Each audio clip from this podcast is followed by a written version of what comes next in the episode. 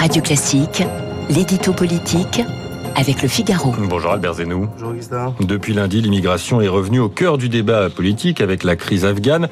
La droite veut en faire, avec la sécurité, l'un des piliers de son programme présidentiel. Euh, on savait la question importante pour la présidentielle. Depuis la chute de Kaboul, elle est redevenue centrale. Au-delà de l'émotion légitime suscitée par des images d'Afghans cherchant à tout prix à quitter leur pays, se pose aussi la question de l'accueil des réfugiés.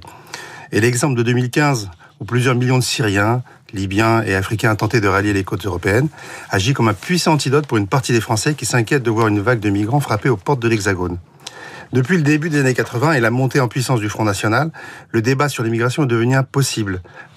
Impossible de parler de mouvements migratoires sans être automatiquement rangé dans le camp de l'extrême droite xénophobe, xénophobe et raciste.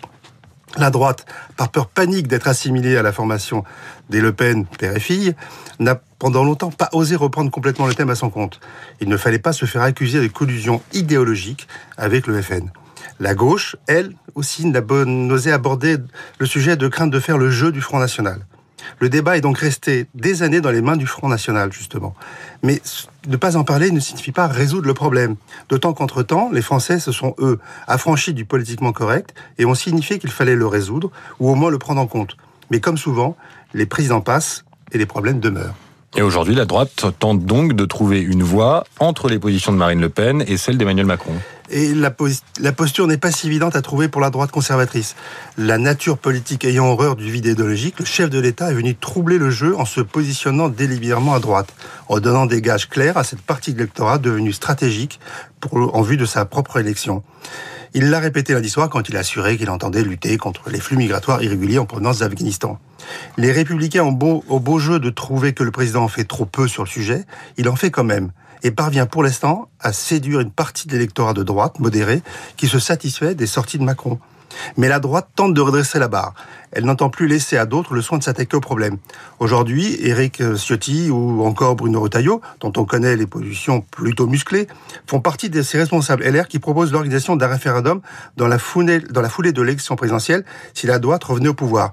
L'idée serait d'organiser cette consultation en même temps que les législatives, histoire de profiter de la dynamique générée par la victoire à la présidentielle pour faire valider par le peuple des dispositions plus restrictives qui, sans cela, pourraient être censurées par le Conseil constitutionnel. Et l'approche de la date de désignation du candidat de la droite pour l'année prochaine n'est sans doute pas étrangère à cette envie de légiférer rapidement. Et avec ou sans primaire, la droite va devoir se trouver un champion dans les semaines qui viennent.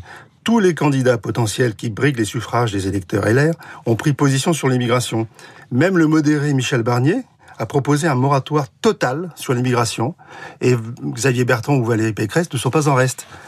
Sont même persuadés que l'élection euh, présidentielle se jouera sur la sécurité et l'immigration. Pour l'instant, les sondages leur donnent plutôt raison. Mais il ne suffit pas de dresser un constat pour réussir une politique, car la droite, en la matière, a non plus une obligation de moyens, mais bien de résultats. Merci Albert Zenou, bon week-end, à bientôt. Lundi, nous retrouverons Guillaume Tabar pour l'édito politique. Il est 8h et bientôt 15 minutes sur Radio Classique. Nous sommes en direct.